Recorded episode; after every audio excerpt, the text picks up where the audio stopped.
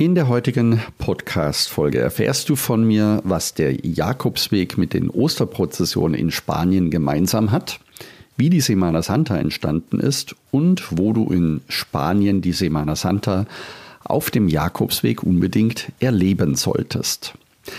Dazu habe ich dir auch ein paar Live-Aufnahmen mitgebracht, dass du den Flair der Semana Santa noch einmal besser erleben bzw mithören kannst.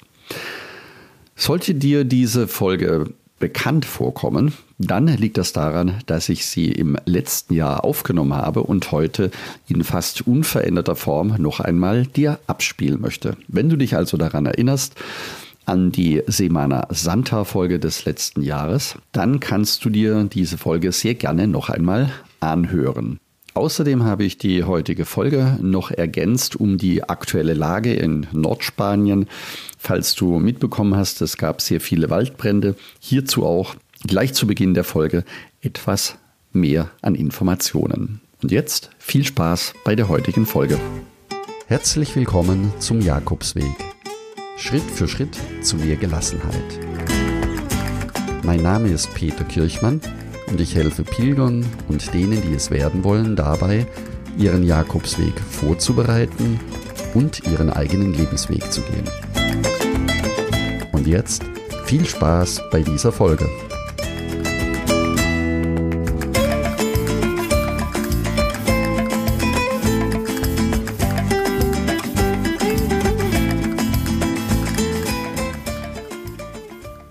Ja, traurig, aber wahr. Wir haben tatsächlich jetzt Ende März schon die ersten Waldbrände in Spanien beziehungsweise in Asturien, sage und schreibe mehr als 90 Brandherde, die, so geht die Polizei inzwischen davon aus, mutwillig gelegt worden sind. Seit Mitte der Woche gab es in Spanien Gebiete mit Temperaturen über 30 Grad und weniger als 30 Prozent relativer Luftfeuchtigkeit, sodass auch das mit begünstigt hat, dass die Brände sich ausweiten konnten. Und die Winde in Asturien lagen in dieser Woche bei teilweise über 30 Stundenkilometer und die Spitzenwerte lagen bei 100 Stundenkilometer. Das heißt, das Feuer konnte sich sehr stark ausbreiten und die Brandbekämpfung ging die ganze Woche. Die meisten Brandherde sind auch mit und durch den Regen zum Stillstand gekommen und auch auf der Hospitalis-Route und um Allende herum, also auf dem Camino Primitivo, sind die Feuer unter Kontrolle beziehungsweise zum größten Teil bereits gelöscht. Ja, welche Auswirkungen haben die Waldbrände auf die derzeitige Pilgerschaft auf dem Camino Primitivo? Wie gesagt, die Waldbrände sind aus heutiger Sicht Sonntagmorgen gelöscht. Es besteht keine Gefahr mehr durch das Feuer. Allerdings können immer wieder kleine Brandnester wieder auflodern und was man auch sagen kann, dass die Rauchentwicklung in den einzelnen Tälern teilweise immer noch sehr stark ist. Betroffen davon ganz konkret ist die Ruta de los Hospitales oder auch die Route über Allende. Das heißt, wenn du dort unterwegs bist, frag bitte nach, wie die aktuelle Lage, äh, Lage ist, denn sie kann sich täglich ändern und natürlich auch verbessern. Was ich ebenfalls dir mit auf den Weg geben kann, ist, dass es nur zwei Etappen betrifft und der restliche Camino Primitivo davon nicht betroffen ist. Du kannst also auch deinen Camino Primitivo, wenn du ihn geplant hast, in dieser Woche beginnen bzw. auch fortsetzen. So viel zum Thema der ersten Waldbrände in Spanien auf den Camino Primitivo. Jetzt steigen wir ein in das Thema der heutigen Podcast-Folge, der Jakobsweg und die Semana Santa. Viel Spaß! Die Prozessionen in der Osterwoche, in der Semana Santa in Spanien zu erleben, ist für mich immer ein einmaliges Erlebnis. Die Feierlichkeiten zwischen Palmsonntag und Ostermontag gehören für mich zum kulturellen Reichtum Spaniens und sie sind so fest in der Tradition der Spanier verwurzelt, dass die Semana Santa ein ganzes Land in einen religiösen Taumel mitnimmt, egal ob im traditionell etwas ruhigeren Norden oder im ausgelassenen Süden Spaniens in Andalusien.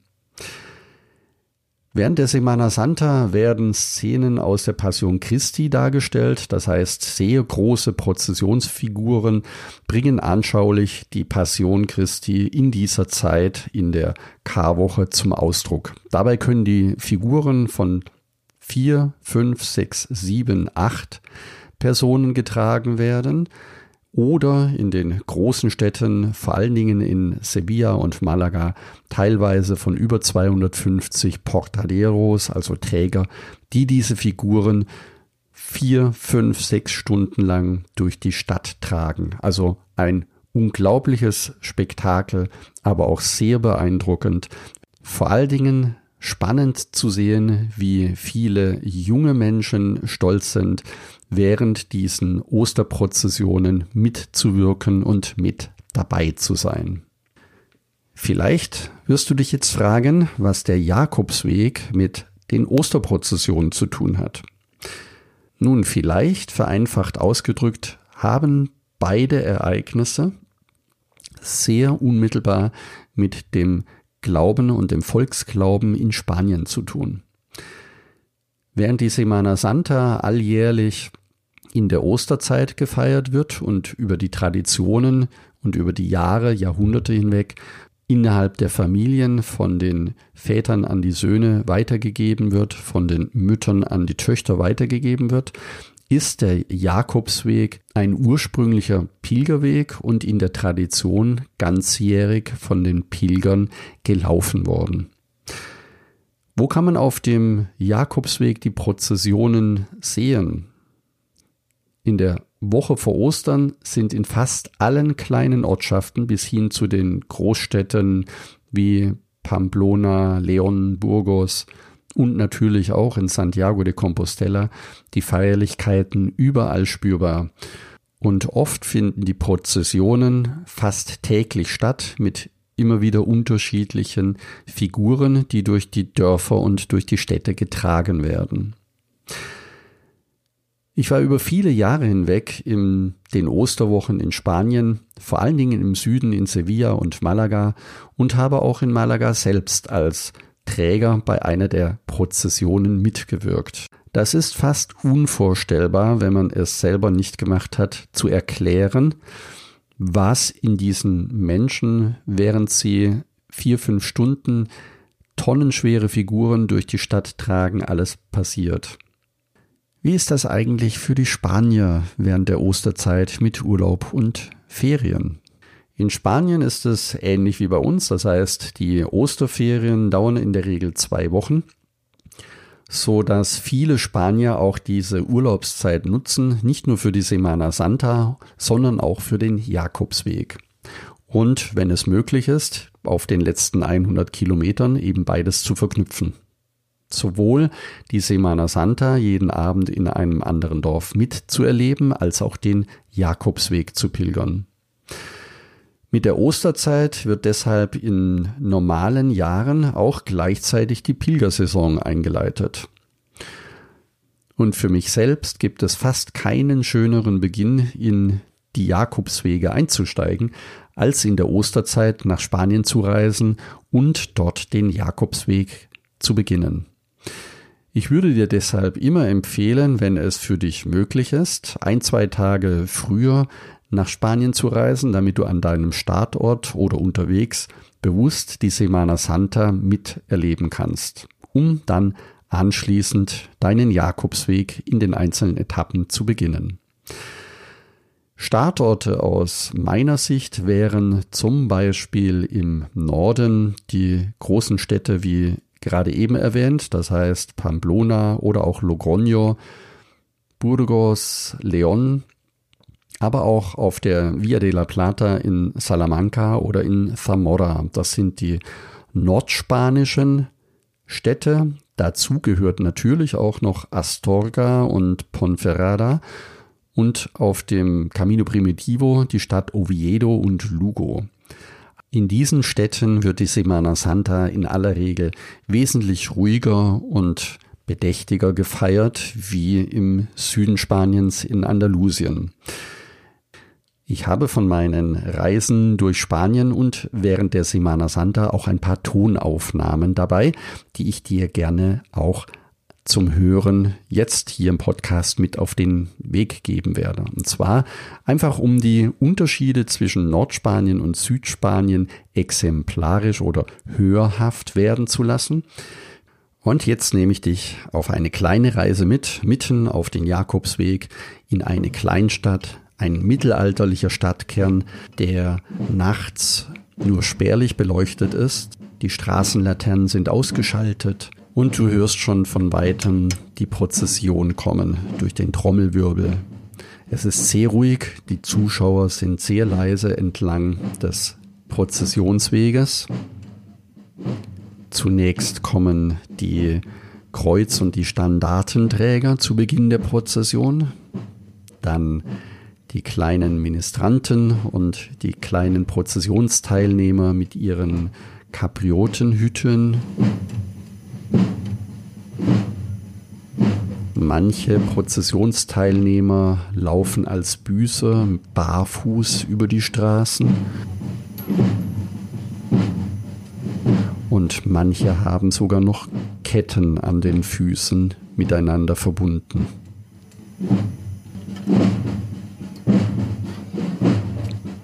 Und obwohl die Straßen voller Menschen sind, hört man fast kein einziges Wort. Die Straßen der Stadt werden fast nur durch die großen Kerzen, die jeder Teilnehmer der Prozession in der Hand trägt, erhellt.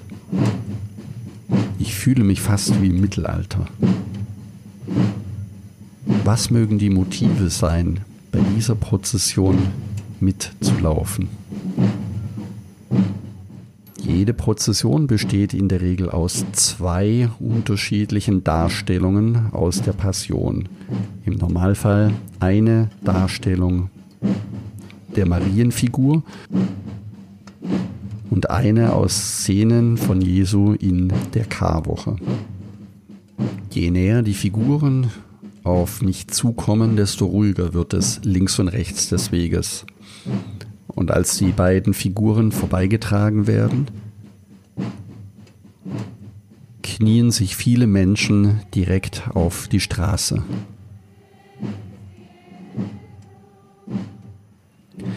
Der Trommelwirbel wird leiser und man hört die begleitenden Frauen singen.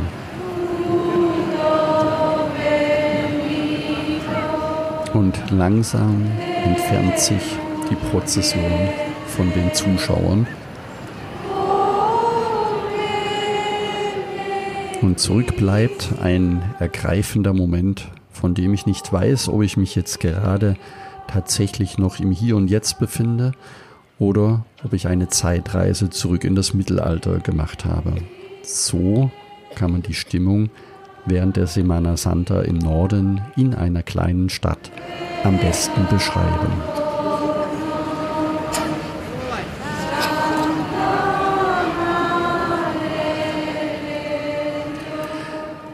Ich selbst habe auf der Via de la Plata genau in Zamora die Karwoche erleben dürfen. Und das war für mich schon ein ganz, ganz besonderes Ereignis. Für mich war es eine einmalige Gelegenheit, eine fast mystische und mittelalterliche Stimmung in der Stadt während der Semana Santa und während den dortigen Prozessionen erleben zu dürfen. Die Prozessionen von Zamora gehören für mich zu den urs ursprünglichsten und nachweislich auch zu den ältesten Prozessionen innerhalb Spaniens. Am Gründonnerstag in der Karwoche begibt sich die älteste Cofradia Spaniens, La Vera Cruz, in die Straßen der Stadt. Die Bruderschaft wurde weit vor der Regierungszeit der katholischen Könige gegründet und ist in ihrer Form auch einzigartig geblieben. Jede Prozession, nicht nur in Zamora, sondern auch in vielen anderen kleinen Städten, hat ihren eigenen Charakter, ihre eigene Musik und ihre eigene Bräuche.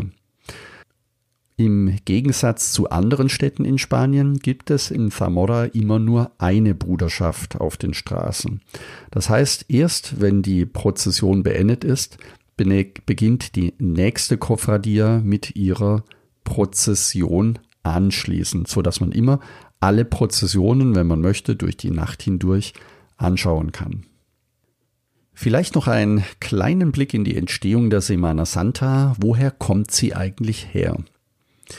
Sie zählt, wie ich bereits gesagt habe, zu den beeindruckendsten Erlebnissen Spaniens und wird von Jahr zu Jahr immer populärer.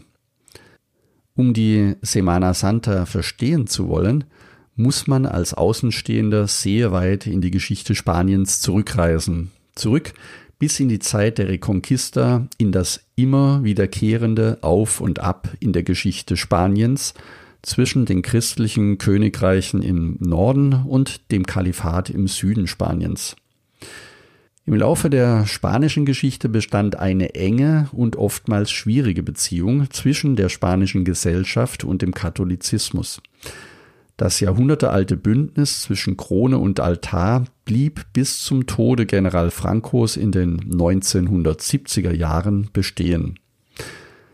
Nach dem Tod General Francos ermöglichte eine friedliche Revolution die Einrichtung einer parlamentarischen Demokratie in Spanien. In der neuen Verfassung von 1978 wurde die endgültige Trennung von Kirche und Staat verankert. Dennoch bedeutete dies keine eindeutige Spaltung der bürgerlichen und kirchlichen Sphären. Dem Katholizismus im nationalen Leben Spaniens kommt nach wie vor eine sehr große Sonderstellung zu. Ihr gehört aufgrund der Taufe immer noch fast 90 Prozent der spanischen Bevölkerung an. Gehen wir noch einmal zurück in das Mittelalter. Die Entstehung der Darstellungen der Passion Christi mit heiligen Figuren, Szenen vom Leidensweg und der Auferstehung Christi geht deshalb auch ganz weit zurück, und zwar bis in das frühe Mittelalter. Die katholische Kirche Spaniens war im Mittelalter bis auf wenige Ausnahmen viel zu sehr in die politischen Machenschaften des Staates verwickelt, als dass sie in seelsorgerischen Bereichen von der Bevölkerung akzeptiert wurde. Und so entwickelte das Volk in Spanien eigene religiöse Bräuche, um sich von Zerbrechlichkeit und Not des alltäglichen Lebens fernzuhalten. Die gemeinschaftliche Frömmigkeit offenbarte sich in Prozessionen und in Wallfahrten. Dies war auch die Geburtsstunde der Semana Santa. Die Ausübung dieser Volksfrömmlichkeit lag häufig in den Händen von sogenannten Hermandades, den Bruderschaften oder auch religiösen Vereinigungen Genossenschaften oder Cofradias genannt. Die religiösen Bruderschaften nahmen damals wesentliche soziale Dienste wahr und das in einer Zeit, in dem der Staat wenig direkte Verantwortung für seine Menschen übernahm. Die Bruderschaften wirken auch heute noch sehr aktiv in der Gemeindearbeit mit und sind vielerorts für die Organisation der Osterprozessionen verantwortlich. Dabei weist die spanische Frömmlichkeit sehr starke regionale Unterschiede auf. Der Norden des Landes wird geprägt durch eine arbeitsame und ernste Bevölkerung aus der Geschichte heraus. Dementsprechend äußert sich hier die Religiosität in ernsten und strengen Formen. Man sagt auch das urkastilische Wesen dazu, während es im Süden Spaniens völlig anders ist. Die Semana Santa im Süden Spaniens und vor allen Dingen in Andalusien wird gänzlich anders gefeiert wie im Norden Spaniens. Die Menschen sind auf der Straße, es ist laut, es wird geklatscht, es wird gesungen, es wird geweint, es werden die Klagelieder von den Balkonen nach unten geschmettert und unter lautem Rufen werden die jungen Träger animiert, ihre großen und tonnenschweren Figuren mit den Händen nach oben zu stemmen. Es war aus der Geschichte heraus schon immer diese Leidensfähigkeit und diese Trauer, die die Menschen im Süden Spaniens in ihrem Image begleitet hat. Und damit du einen kleinen Eindruck davon bekommen kannst, greife ich noch einmal zu meinen Tonaufnahmen aus der Semana Santa. Die Prozession zieht durch die Altstadt und von einem Haus im dritten Stock auf dem Balkon singt ein alter Mann ein Klagelied zu Ehren der Jungfrau Maria. La Nach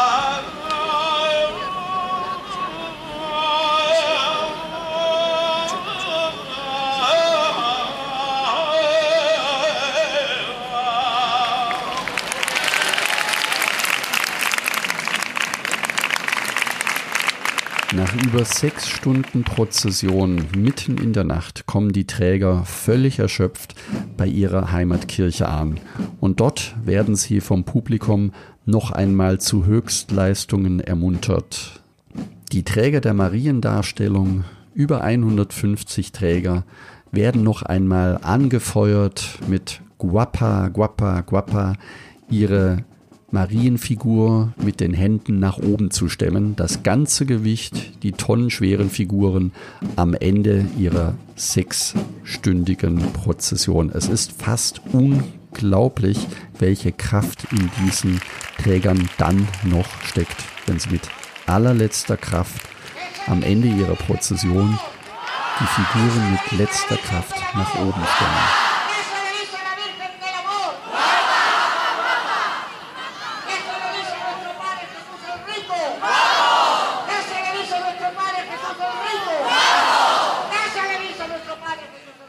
Das gleiche gilt natürlich für die Träger der Christusfigur.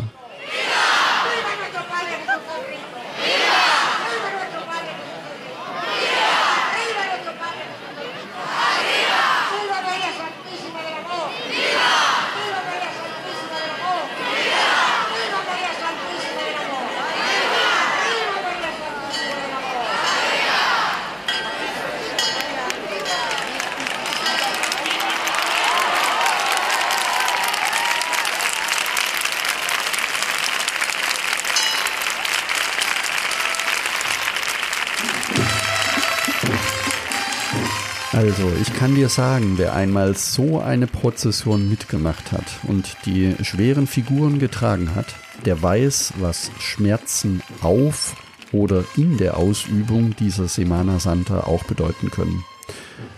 Schulter, Füße, alles schmerzt bereits nach zwei Stunden und dies, obwohl die Prozessionen in Malaga und auch in Sevilla sechs Stunden oder mehr dauern, bevor sie zu Ende sind. So erging es mir auch persönlich, als ich am Karfreitag bei meiner Kofradia zum ersten Mal die schweren Thronos mitgetragen hatte. Für mich war die Teilnahme an den Prozessionen dennoch eine ganz wertvolle Bereicherung meiner Sichtweise über das Leben in Spanien und über die Traditionen des Landes. Während ich zuvor mit Unverständnis, wie man sich so etwas antun kann, lange Jahre nur den Kopf geschüttelt hatte, konnte ich plötzlich verstehen, was diese Menschen dazu treibt, während der Semana Santa mit Stolz und mit Inbrust ihre Figuren durch die Städten und Dörfer des Landes zu tragen. Wenn ich jetzt noch einmal zum Schluss zusammenfassen darf, dann würde ich dir empfehlen, wenn du irgendwie die Möglichkeit hast, in den Osterferien deinen Jakobsweg zu beginnen, dann würde ich dir unbedingt empfehlen, dass du eben, wie gesagt, zwei Tage an deinem Startort die Prozessionen miterleben kannst. Das ist übrigens auf fast allen Jakobswegen in Spanien und wie gesagt auch in Portugal möglich. Der zweite Punkt, den ich dir am Schluss mitgeben möchte, ist, dass die Religiosität in Spanien an Ostern eine ganz eigene Art und Form der Volksfrömmigkeit gefunden hat. Und wenn du vielleicht irgendwann in deinem Leben die Möglichkeit hast, bei einer Prozession mitzuwirken, empfehle ich dir, ergreife die Gelegenheit und nutze sie für dich. Das wird dir ein Leben lang in Erinnerung bleiben. Ja, und wenn dir diese Folge gefallen hat, dann lade ich dich ganz herzlich dazu ein, sie mit deinen Freunden zu teilen. Wenn du jemanden kennst, der Spanien liebt, wenn du jemanden kennst, der gerne etwas über die Semana Santa erfahren will, dann ist diese Folge wunderbar geeignet, um sie mit deinen Freunden zu teilen. So könnt ihr auch gemeinsam euch über die Semana Santa und über die Osterzeit in Spanien unterhalten. Ich hoffe, du hast jetzt einen kurzen kleinen Eindruck über die Semana Santa in Spanien bekommen. Und wenn du jetzt Lust hast, deinen Jakobsweg tatsächlich vorzubereiten oder deine nächste Reise zu planen, dann werde Teil des Buen Camino Clubs. Dort kannst du alles, was du möchtest, downloaden. Du bist schneller und einfacher vorbereitet. Alle Fragen werden dir dort beantwortet und du kannst so auch ganz konkret von meinen Erfahrungen profitieren. Es gibt Herbergsverzeichnisse, eine Etappenplanung, eine Packliste und auch einen kleinen Online-Kurs zur Vorbereitung, den ich dir empfehlen kann. So wirst du innerhalb von fünf Tagen schnell vorbereitet und hast an alles gedacht. Gehe deswegen jetzt am besten gleich auf buencaminoclub.de und trage dich dort direkt ein. Du kannst, wie gesagt, alles downloaden, was dir wichtig ist. Danke, dass du zugehört hast und ich freue mich, wenn wir uns nächsten Sonntag wieder hören. Und denke daran, du bist wunderbar. Ich wünsche dir eine lebensfrohe und schöne Woche. Buen Camino, dein Peter Kirchmann von Jakobsweg-lebensweg.de.